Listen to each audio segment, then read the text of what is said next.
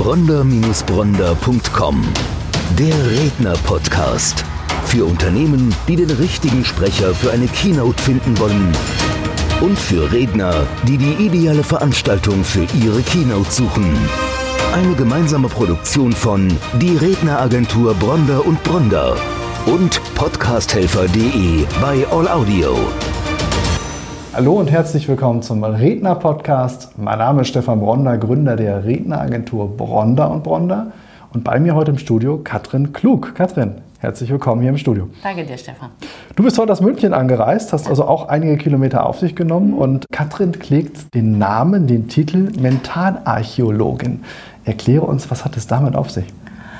Das werde ich sehr oft gefragt. Mentalarchäologin ist eigentlich genau die Bezeichnung, wie es klingt.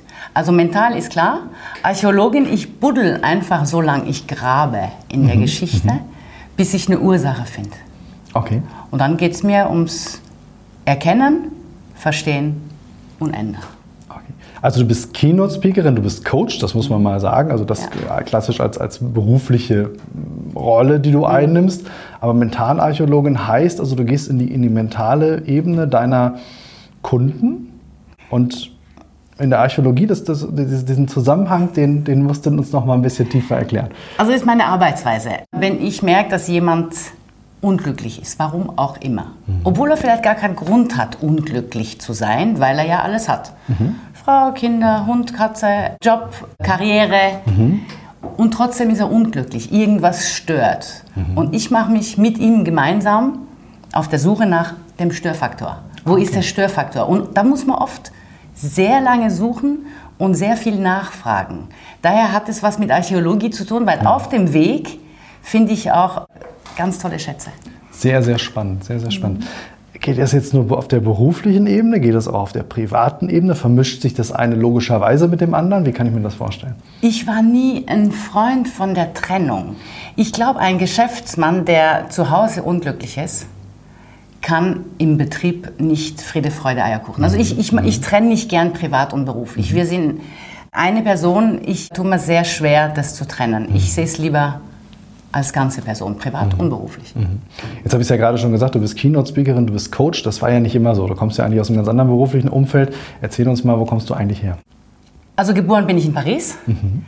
Und mit zarte 19 habe ich meine Lufthansa-Karriere angefangen, mehr oder weniger und bin 33 Jahre in dem Beruf geblieben. Mhm. Wobei ich nicht darauf geachtet habe, dass ich eigentlich gar nicht gern verreise. Okay. Wobei, du bist natürlich, wenn du, wenn du jetzt über den Lüften für diese Airline tätig bist, mhm. das ist übrigens spannend, die bringt immer mehr Keynote-Speaker hervor. Du bist jetzt die zweite Keynote-Speakerin im Redner-Podcast, die ihren Ursprung bei der Lufthansa, das ist kein Geheimnis, Tobias Beck ist eben, kommt ja. auch in der Lufthansa im Ursprung und hat da eigentlich so seinen, ja. ja seine Berufung gefunden. Bei mhm. dir ist es ähnlich. Aber wenn du jetzt über den Lüften bist und dort arbeitest, fühlt es sich auch nicht an wie Verreisen. Das Problem bei mir, und es, ist ja, es hat ja immer jeder einen anderen Ursprung, das Problem bei mir, ich bin eine sehr sesshafte Person. Mhm ich gehe nicht gerne weg. Also der Beruf an sich hat mir viel Freude gemacht. Die mhm. Arbeit mit dem Mensch, dieses mhm. Zuhören, mhm. das hat man auf dem Flug von Frankfurt damals, Frankfurt nach Hongkong, hat man wirklich Zeit, sich mit jemandem zu unterhalten und auch zuzuhören. Was mich damals extrem belastet hat, war das Kofferpacken. Ah, okay. Aber das hat eine ureigene Geschichte. Also ich habe, glaube ich, zehn Jahre lang wirklich das Kofferpacken verdrängt. Also es gab Momente, wo es wirklich fast, also es wurde dann auch körperlich mhm. bis es gar nicht mehr ging. Ich habe das wunderbar und lächelnd ein Leben lang fast verdrängt. Ja, ja. Das ist spannend. Da, da, teilen wir übrigens was, weil Kofferpacken hasse ich auch. Jetzt habe ich ja viele, viele Jahre im Vertrieb gearbeitet. Ich habe irgendwann angefangen, das ist bestimmt schon zehn Jahre her, dass bei mir immer ein Koffer zu Hause steht, wo so das mhm. Nötigste drin ist. Also wo ich dann nur noch die Sachen reinpacke, die ich dann wirklich auch dann anziehen möchte. Mhm. Aber so das Nötigste ist immer da, weil ich genau diese Thematik auch nicht mag, aber ansonsten auch sehr viel unterwegs bin. Aber man, man nimmt das Reisen ja gar nicht mehr so bewusst wahr irgendwann. Das, ist ja, das gehört ja dann irgendwie dazu. Nee, das hat bei mir nie dazu gehört. Okay. Also das, das Weggehen von zu Hause hat mhm. mich wirklich immer, immer mehr belastet. Ah, okay. Und je länger ich geflogen bin, ich habe dann so Tricks versucht, mhm. keine Langstrecke mehr zu fliegen zum Beispiel. Mhm. mhm. Das wurde etwas einfacher. Kleiner Koffer war für mich psychologisch fast leichter. Mhm. Großer Koffer war eine Katastrophe. Mhm. Klar, Assoziation immer gleich längere Zeit weg. Ja. Und irgendwann ging es bei mir gar nicht mehr. Okay, okay. Also ganz unklassisch, dieses Verdrängen und dieses Wegschieben hat auf einmal einfach nicht mehr funktioniert. Und dann war dir klar, du musst was verändern. Es wurde mir ganz klar gemacht, weil ich bin zum Flug gegangen und auf einmal kriegt man keine Luft mehr und aufgewacht bin ich bei den Sanitäter.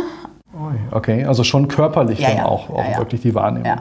Und spätestens dann war ja klar, du musst jetzt auch was, was verändern, du musst raus aus diesem Genau. Beruf.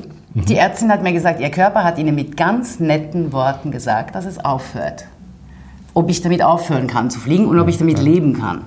Und dann habe ich gelacht und gesagt, ja natürlich, natürlich kann ich damit leben. Ich war ja fast dankbar, dass passiert ist. Wie lange ist das her? Das ist jetzt genau 2016 war mein letzter Flug. Okay, okay. Wie ist das jetzt äh, heute in deinem beruflichen Umfeld und auch privat? Nutzt du denn immer noch das Flugzeug oder gar nicht mehr? Wenn es nicht sein muss, nein. Ich habe jetzt einen Garten in München. Ich sehe zum ersten Mal meine Tomaten rot werden. Das ist für mich wie Weihnachten und Ostern zusammen. Okay. Nein, ich vermisse es gar nicht. Ich vermisse Ja, das ja. Fliegen überhaupt nicht. Ich vermisse allerdings meine Crews, also meine Teams. Ja. Das schon. Okay. Wie, wie kommst du zum Kunden? Wie kommst du zum Klienten? Zug, Auto oder wie? Zug. Zug. Leidenschaftliche Zugfahrerin. Ich lese wahnsinnig gern und sehr, sehr viel. Mhm. Und Zug, Zugfahren ist genau meins. Ja, das ist schön. Du bist auch mit dem Zug heute angereist. Ja. Ja, das ist, das ist prima. Schön, dass es geklappt hat. Das ist nicht immer so. Ich habe auch mal eine Erfahrung machen dürfen. Möchte da jetzt an der Stelle gar nicht lästern, aber Zugfahren ist manchmal schon eine Herausforderung. Ich Ähm, nehme mir viel Zeit. Also ich gehe das langsam an. Ja, ja. Sicherlich auch die angenehmere Form. Also gerade wenn man ja mit dem Reisen als solches jetzt vielleicht ein Stück weit abgeschlossen hat, ist es natürlich schön, wenn man sagt, ich hab, nehme mir die Zeit und, und gehe es eben auch ruhiger an. Ja. Was ist dann passiert? Du bist dann raus bei der Lufthansa und, und dann war ja plötzlich, musstest du ja dir überlegen, was, was, was, was passiert nach dem Lufthansa-Leben? Naja, unter uns, ich habe es noch einmal probiert. Okay. Ich habe es noch einmal probiert. Das war ein Flug, der ging über fünf Tage und da wäre ich in Manchester gewesen, wo ich ganz gern war. Nur ich bin in das Gebäude reingekommen und habe genau gemerkt, es, fun es funktioniert nicht. Also man kann, also ich habe wirklich versucht, mich zusammenzureißen. Ich habe ja das ja lange genug gemacht. Und es ist, als würde da jemand sein und sagen, was machst du eigentlich? Vergiss es. Und dann war mir klar, aufhören. okay. Und was ist dann passiert? Dann habe ich mir überlegt, was mache ich gern? Was vermisse ich? Und der Satz, den ich bei der Fliegerei am meisten gehört habe, ist, ich weiß gar nicht, warum ich Ihnen das jetzt alles erzählt habe. Also es war einer der, der, Sätze, der Sätze, die ich am alleröftesten gehört habe. Weil gerade in der ersten Klasse bei Lufthansa, da hat man wahnsinnig viel Zeit gehabt. Und dann haben die Leute erzählt und ich habe zugehört, weil es mich ja auch interessiert. Und dann kam dieser berühmte Satz, ich weiß gar nicht, warum ich Ihnen das erzählt habe. Also war schon klar, dass du da so auf der einen Seite so eine empathische Ebene sicherlich eingenommen hast, dass man sich geöffnet Ja. hat. Auf der anderen Seite wirst du die richtigen Fragen gestellt Ja, genau. haben, um eben auch diese Atmosphäre zu erzeugen, dass man sich öffnet. Spannend. Und was hast du damit gemacht? Und dann habe ich eine Coaching-Ausbildung gemacht, Okay. über vier Monate. Okay. Dann war ich bei der Sabine Askodom zur Zusatzausbildung. Dann habe ich mir alles Mögliche noch angeschaut und bin dabei geblieben, dass ich wirklich diesen Titel Mentalarchäologin sein und leben will. Und das ist genau meins. Du hast dann ja dann den, den Fokus nochmal so auf das Keynote-Speaking gelegt. Ich weiß, wir haben einen ähnlichen Mentor, jemand, der mich damals eben zum Keynote-Speaking brachte. Ich, hab's, ich glaube, es war die dritte Folge des Redner-Podcasts, da geht es um mich. Habe ich erklärt, wie ich zum Keynote-Speaking kam. Es ist kein Geheimnis, es ist der Hermann Scherer. Ja. Und ich weiß eben, dass er auch als Mentor bei dir aktiv war. Und dann geht es rein in dieses Keynote-Speaking. Und, und, und dann, wie, wie, wie kam dann das, das, das Reden dazu? Also das- so voll was ja mehr Ja. zuhören. Ja. Das, das Keynote-Speaking, das kam von der Sabine. Okay. Sabine hat mich angeschaut und gesagt, Katrin, du musst auf die Bühne. Und dann habe ich sie angeschaut und gesagt, was soll ich da? Also ist mir völlig unklar. Dann sagt sie, du hast während der Fliegerei so viel erlebt und so viele spannende Geschichten, war mir wirklich gesagt nicht bewusst. Ja, du hast ein großes Repertoire, aus dem du das schöpfen kannst. Ne? Ja. Storytelling der erfolgreichen Menschen. Man muss sich überlegen, wenn man in der ersten Klasse sitzt, die meisten Menschen reisen beruflich erster Klasse und die wenigen, die es sich leisten können, privat, sind zumindest so erfolgreich, dass sie es umsetzen können. Also du hast dort in der Regel mit interessanten Persönlichkeiten zu tun. Ja, und auch oft Persönlichkeiten, die es gewohnt sind, dass man sie mit einer gewissen Distanz anspricht. Und interessanterweise, das bin ich nicht. Also ich habe schon eine respektvolle Distanz, überhaupt keine Frage. Aber ich lasse mich gern auf ein ganz normales Gespräch, weil ich habe gemerkt, dass der Mensch, egal ob er in der Eco, in der First oder in der Business, es ist ein Mensch. Und er hat seine Baustellen, wie jeder von uns seine Baustellen hat. Und ich habe auch die Erfahrung gemacht, die freuen sich so richtig, wenn sie endlich mit jemandem, der nicht in der Firma sitzt, mit jemandem, der nicht aus der Familie ist, sondern eine wildfremde Person, einfach mal aus dem Nähkästchen rausplaudern. Und dann hat die Sabine Askodom irgendwann gesagt, du musst auf die Bühne. So, wie, wie, wie kam dann das Thema? Also ich war ja bei ihr in, in der Ausbildung, Mhm. Zusatzausbildung. Und dann kam sie mit dieser Idee und ich habe mir gedacht, was soll ich auf der Bühne? Also war mir erst unklar. Dann habe ich bei einem Podcast mal vom Tobias Beck gehört, man soll was tun, also Hauptsache tun. Und ich soll doch zu Toastmaster. Und da bin ich ja seit zwei Jahren. Und es macht große Freude, so den Feinschliff und mit der Sprache zu spielen und die Körperbewegung. Und da bin ich hängen geblieben. Und dann habe ich immer mehr und immer mehr. Und mittlerweile habe ich gemerkt, dass ich es irgendwie hinkriege, die Leute emotional zu bewegen. Und es macht Spaß. Und dann kam dieser, dieser Zusammenschluss also zwischen dem, was dann jetzt sich die Mentalarchäologin ergab. Also du weißt eben, mit welchen Fragestellungen du das aus den Menschen rauskitzelst, dass sie sich öffnen, dass sie dir auch sagen, wo sie unzufrieden sind. War das schon über den, über den Wolken auch so? War das, war das so, dass der eine oder andere sich in der ersten Klasse mal öffnete und auch mal das sagte, was ihm vielleicht fehlt? Ja, ich kann mich erinnern, ich habe einmal einem Gast gesagt, da war ich lang kein Coach und lang kein Speaker. Ich habe gesagt, wissen Sie was? Das Problem, was Sie jetzt haben, können wir heute leider nicht regeln. Und dann war er jetzt ein bisschen bestürzt und dann hat er gelacht. Also ich glaube, es bringt, das mache ich ja auch bei meine, als Speaker. Ich versuche den Leuten zu erklären, dass wenn ein Gefühl hochkommt, ich weiß nicht, ob es eine, eine Wut oder eine Enttäuschung ist, dass es meistens nichts mit der jetzigen Situation zu tun hat. Der Ursprung liegt meistens sehr weit weg zurück und wir machen uns dann auf der Suche. Mhm, Okay. Also häufig auch Referenzerfahrungen, die man mal gemacht hat, die dann durch Situationen, die es dann plötzlich gibt, wiederum auftauchen und, und dann macht man sich auf die Suche. Wie macht man das durch gezielte Fragestellungen oder wie kann ich mir Gezielte das vorstellen? Fragen, ja. Gezielte Okay. Fragestellung. Okay. Also man merkt, oft kommt jemand und sagt, ja, meine Frau. Also die Schuld dem anderen zu geben, das ist die erste und praktischste. Das ist für uns Ehemänner immer einfach. Genau, genau. Meistens hat aber mit der jetzigen Frau das Problem gar nichts zu tun. Okay. Das ist viel älter. Und wenn man da wirklich mal nachfragt und nachforscht, dann merkt man, die jetzige Frau kann da überhaupt nichts dafür. Ja, das ist spannend. Und da überlegt man sich, seit wann besteht eigentlich dieses Gefühl von, ich nenne es jetzt mal, Ungerechtigkeit zum Beispiel. Wenn sich jemand ungerecht behandelt fühlt, fühlt er sich das meistens sein Leben lang. Egal mit welcher Partnerin, egal mit welchem Chef. Hat was mit der Resonanz zu tun, die man selbst erzeugt. Ne? Wie ist das im beruflichen Kontext? Das passiert ja wahrscheinlich relativ häufig, dass Menschen aus dem beruflichen Kontext sich überlegen, ich bin da nicht mehr glücklich in der Position. Also machen wir keinen Hehl draus. Die meisten Deutschen fahren morgens ins Büro oder zu ihrem Arbeitsplatz, sind unglücklich, machen das, um den Kühlschrank zu füllen. Wie geht man da vor? Wie kann ich mir das vorstellen? Wie, wie, was, sind das, was sind das für Fragen? Wenn jemand unglücklich irgendwas macht, hat er einen Grund, es zu machen. Okay. Es ist ja seine Wahl. Er macht es ja nach wie vor. Ja. Und mir ist es ja auch nicht anders gegangen. Wo ich diese Panikattacken bekommen habe, habe ich mir ja auch überlegt, warum bin ich 33 Jahre in einem Job geblieben, wenn ich eigentlich gar nicht verreisen will? Und meine Geschichte, ich kann es gern verraten. Also meine Geschichte war so, ich war als kleines Mädchen in Frankreich und meine Mutter wollte unbedingt reisen. Es war ihr größter Lebenstraum zu verreisen. Und mein Vater hat immer gesagt, er bewundert diese, diese Crews immer so. Also aus den, von, von die, die elterlichen Se- Wünsche ja. eigentlich gelebt. Mhm. Okay. Und äh, welches Kind will es den Eltern nicht recht machen? Und es ging mir ja auch gut werden. Also es ging mir ja nicht immer schlecht. ja, ja.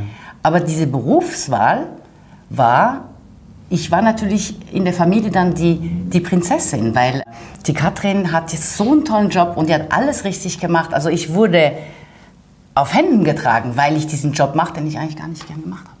Ah, Okay, okay. Das hat dann 33 Jahre gehalten und dann war klar, jetzt ist die Luft raus. Ich brauche ein bisschen mehr Zeit. Ja, spannend. Jetzt hast du ja mittlerweile eher einen süddeutschen Akzent. Man hört das ja gar nicht raus, dass du im Ursprung eigentlich aus Frankreich kommst. Wie lange lebst du denn schon in Süddeutschland? Also geboren Paris, 20 Jahre Frankreich, schwäbische Eltern allerdings. Okay, okay. Dann war ich 10 Jahre Frankfurt, 10 Jahre Wien, Oh ja. 10 Jahre Innsbruck und jetzt bin ich in München gelandet. Und ich glaube nicht, dass es die letzte Station ist. Das ist spannend. Also du kommst immer noch viel rum, aber jetzt nicht mehr mit nur kurzen Halten oder nur kurzen Stops auf dem Flughafen, sondern jetzt Und ich suche mal raus, Ja, wo ich ja, wann hin will. Und, ja. Sehr interessant. Ähm, jetzt gibt es aber immer noch eine Verbindung zu deinem Arbeitgeber. Wir haben ihn ja genannt. Ich weiß, es gibt ein, ein Magazin, wo du demnächst auch veröffentlicht wirst. Die Lufthansa hat ein, ein für Vielflieger, das wirst du besser erklären können als ich, gibt es ein Magazin, das, das zugestellt wird in den bestimmten Abständen. Ich weiß nicht, wie oft das im Jahr rauskommt. Vier, fünf Mal, Ja, keine Ahnung, so so, so in dem Ja, Dreh. Und wo du eben auch als Coach vorgestellt wirst. Vielleicht nochmal als Coach die Schwerpunkte. Wie werde ich überhaupt auf dich aufmerksam? Also ich möchte ja was verändern, aber dann weiß ich ja nicht, dass es dich gibt. Wie wirst du meistens gefunden? Geht das über die Webseite? Geht das über Pressereputation? Wie kann ich mir das vorstellen? Es geht sehr viel über Hören und Sagen. Mhm. Ich kenne da mhm. eine. Mhm. Das Problem, was ich jetzt noch habe, ist, dass sehr viele Kunden noch nicht wissen, dass sie wirklich ein Problem haben. Okay. Mhm. Und da wird jetzt mein Buch bald rauskommen, wenn die Lust zur Last wird. Ah, ja. Das okay. geht darum, dass wenn ich alles, was mal Spaß gemacht hat, ob es der Beruf ist, ob es Einkaufen ist, ob es Geld ausgeben, ob es Sex ist, ob es alles, was mal Lust macht, wenn das zu viel und nur mehr als Verdrängung mhm. und es zur Last wird, mhm. da sollte man sich überlegen, ob man vielleicht was ändern muss. Sehr spannend. Das, da gehst du im Buch genauer ja. drauf ein. Ja. Weißt du schon, wann das Buch veröffentlicht Nein, wird? Leider Nein, noch, noch nicht. Aber hast du schon grob was geplant, in welche Richtung es gehen ja, wird? Ja, also. Magst du es verraten? Nein, das magst Aber du so nicht. schnell wie möglich. Also Okay. es, ist, es ist ja wie so ein Baby, was man dann endlich rausgeben will. Sehr, sehr spannendes Thema.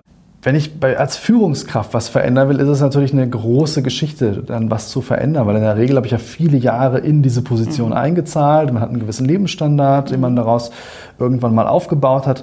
Wie geht man dann vor? Was sind die ersten Schritte? Also wenn ich jetzt merke als Führungskraft, ich bin unglücklich und jetzt bin ich ins Coaching bei dir und du gibst mir dann vielleicht irgendwann an die Hand, dass ich was verändern muss, aber da werden ja die wenigsten sagen, ja, jetzt geht's raus, jetzt verändere ich was. Wie läuft sowas ab? Um ehrlich zu sein, ist es oft auch die Neugier, Mhm. dass mich jemand anruft und dann kommen wir ins Gespräch. Und über das Gespräch merke ich, was ist für eine Person. Weil ich glaube, es gibt nicht ein Zauberrezept für. Jedes Rezept ist für jede einzelne Person einzigartig. Und deshalb, es gibt keine allgemein Coaching-Richtlinie mit meinen Klienten. Ich, das Wichtigste, was ich am Anfang haben muss, ist Vertrauen. Also und es ergibt sich, genau. Und dann übers Reden, wenn das Vertrauen kommt und dann kommen die privat und dann wird es noch privater und noch privater. Und dann muss ich schauen, wie groß ist der Berg und wie geht man es an. Mhm. Und ich lasse nicht locker. Wer sind die einfacheren Kunden, Männer oder Frauen? Für mich sind die spannendere Kunden die Männer. Okay, das liegt Weil- wahrscheinlich an der, an der gegensätzlichen Psychologie dahinter.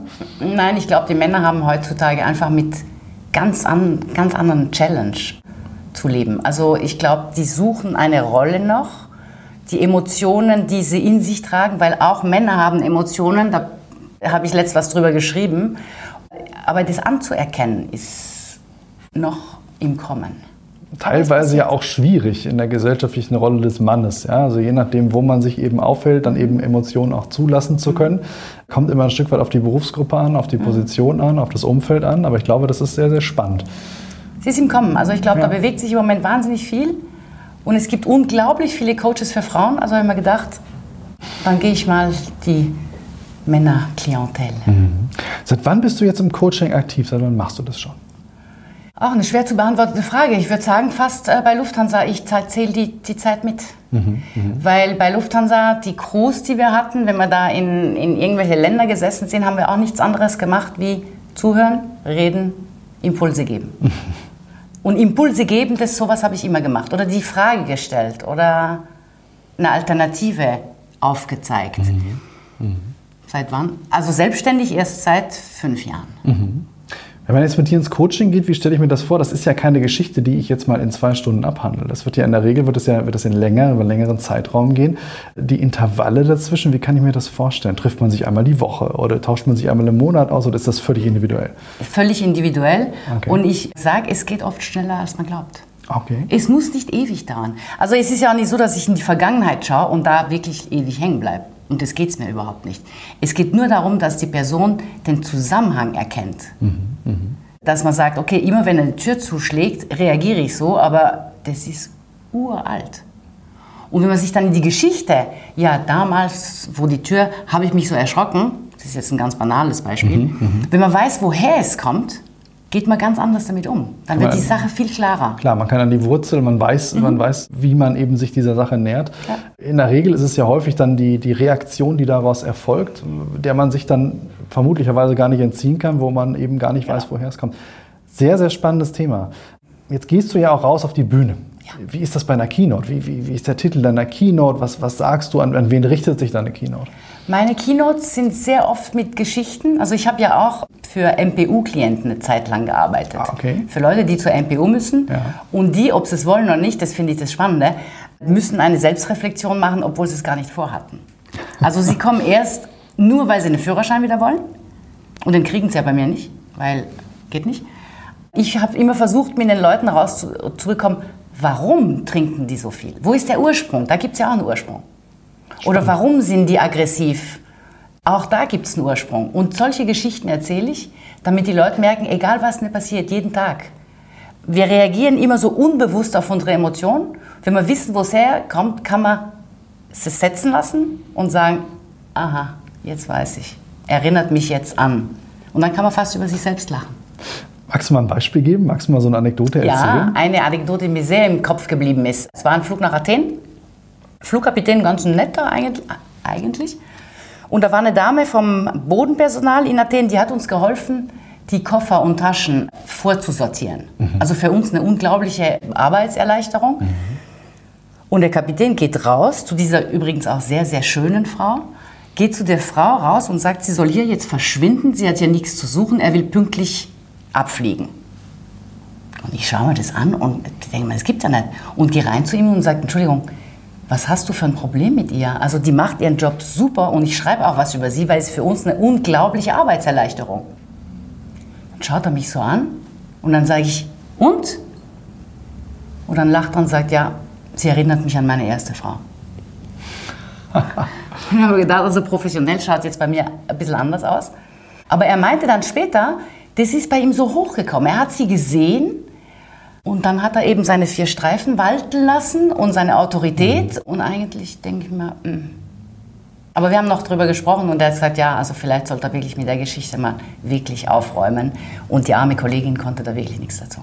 Sehr spannend. Geht, geht uns, glaube ich, häufig im Leben so, dass wir durch irgendwelche Referenzerfahrungen, ja. Erinnerungen, was auch immer, in ein Verhaltensmuster kommen, wo wir gar nicht mhm. wissen, warum wir das tun mhm. und uns vielleicht auch gar nicht bewusst ist, dass wir dem einen oder anderen damit verletzen. Ja, schade. Sehr spannend. Was, was, hast du denn zukünftig vor? Wo siehst du dich denn in den nächsten Jahren? Was, was, was steht an? Ich meine, du bist ja nun jemand, der, der Veränderungen doch liebt, dann aber eher ja. in, in, der langfristigen. Du hast gesagt, München wird vielleicht nicht die letzte mhm. Stadt sein. Wo soll es hingehen? Also ich habe mal abgewöhnt, in den letzten 30 Jahren Pläne zu machen, die wirklich allzu lang. Also mhm. ich äh, glaube, dieser, dieser Spruch habe ich jetzt in E-Mails x-mal geschrieben. Wie war das? Pläne macht man und der Mensch, ne, der, macht, der Mensch macht Pläne und das Leben passiert. Genau. Also ich vermeide Pläne auf mhm. lange. Ich, mhm. Im Moment gehen unglaublich viele Türen auf und ich gehe einfach rein und schaue, was passiert. Spannend. Sehr spannend. Also ich glaube, das Themengebiet ist gerade jetzt im Zuge von, von all diesen Veränderungen, die wir halt erleben, aber im wirtschaftlichen Kontext, im privaten Kontext, mhm. wird es immer wichtiger, Orientierung zu haben, Menschen ja. zu haben, mit denen man sich austauschen kann, die man mhm. als Sparringspartner haben kann.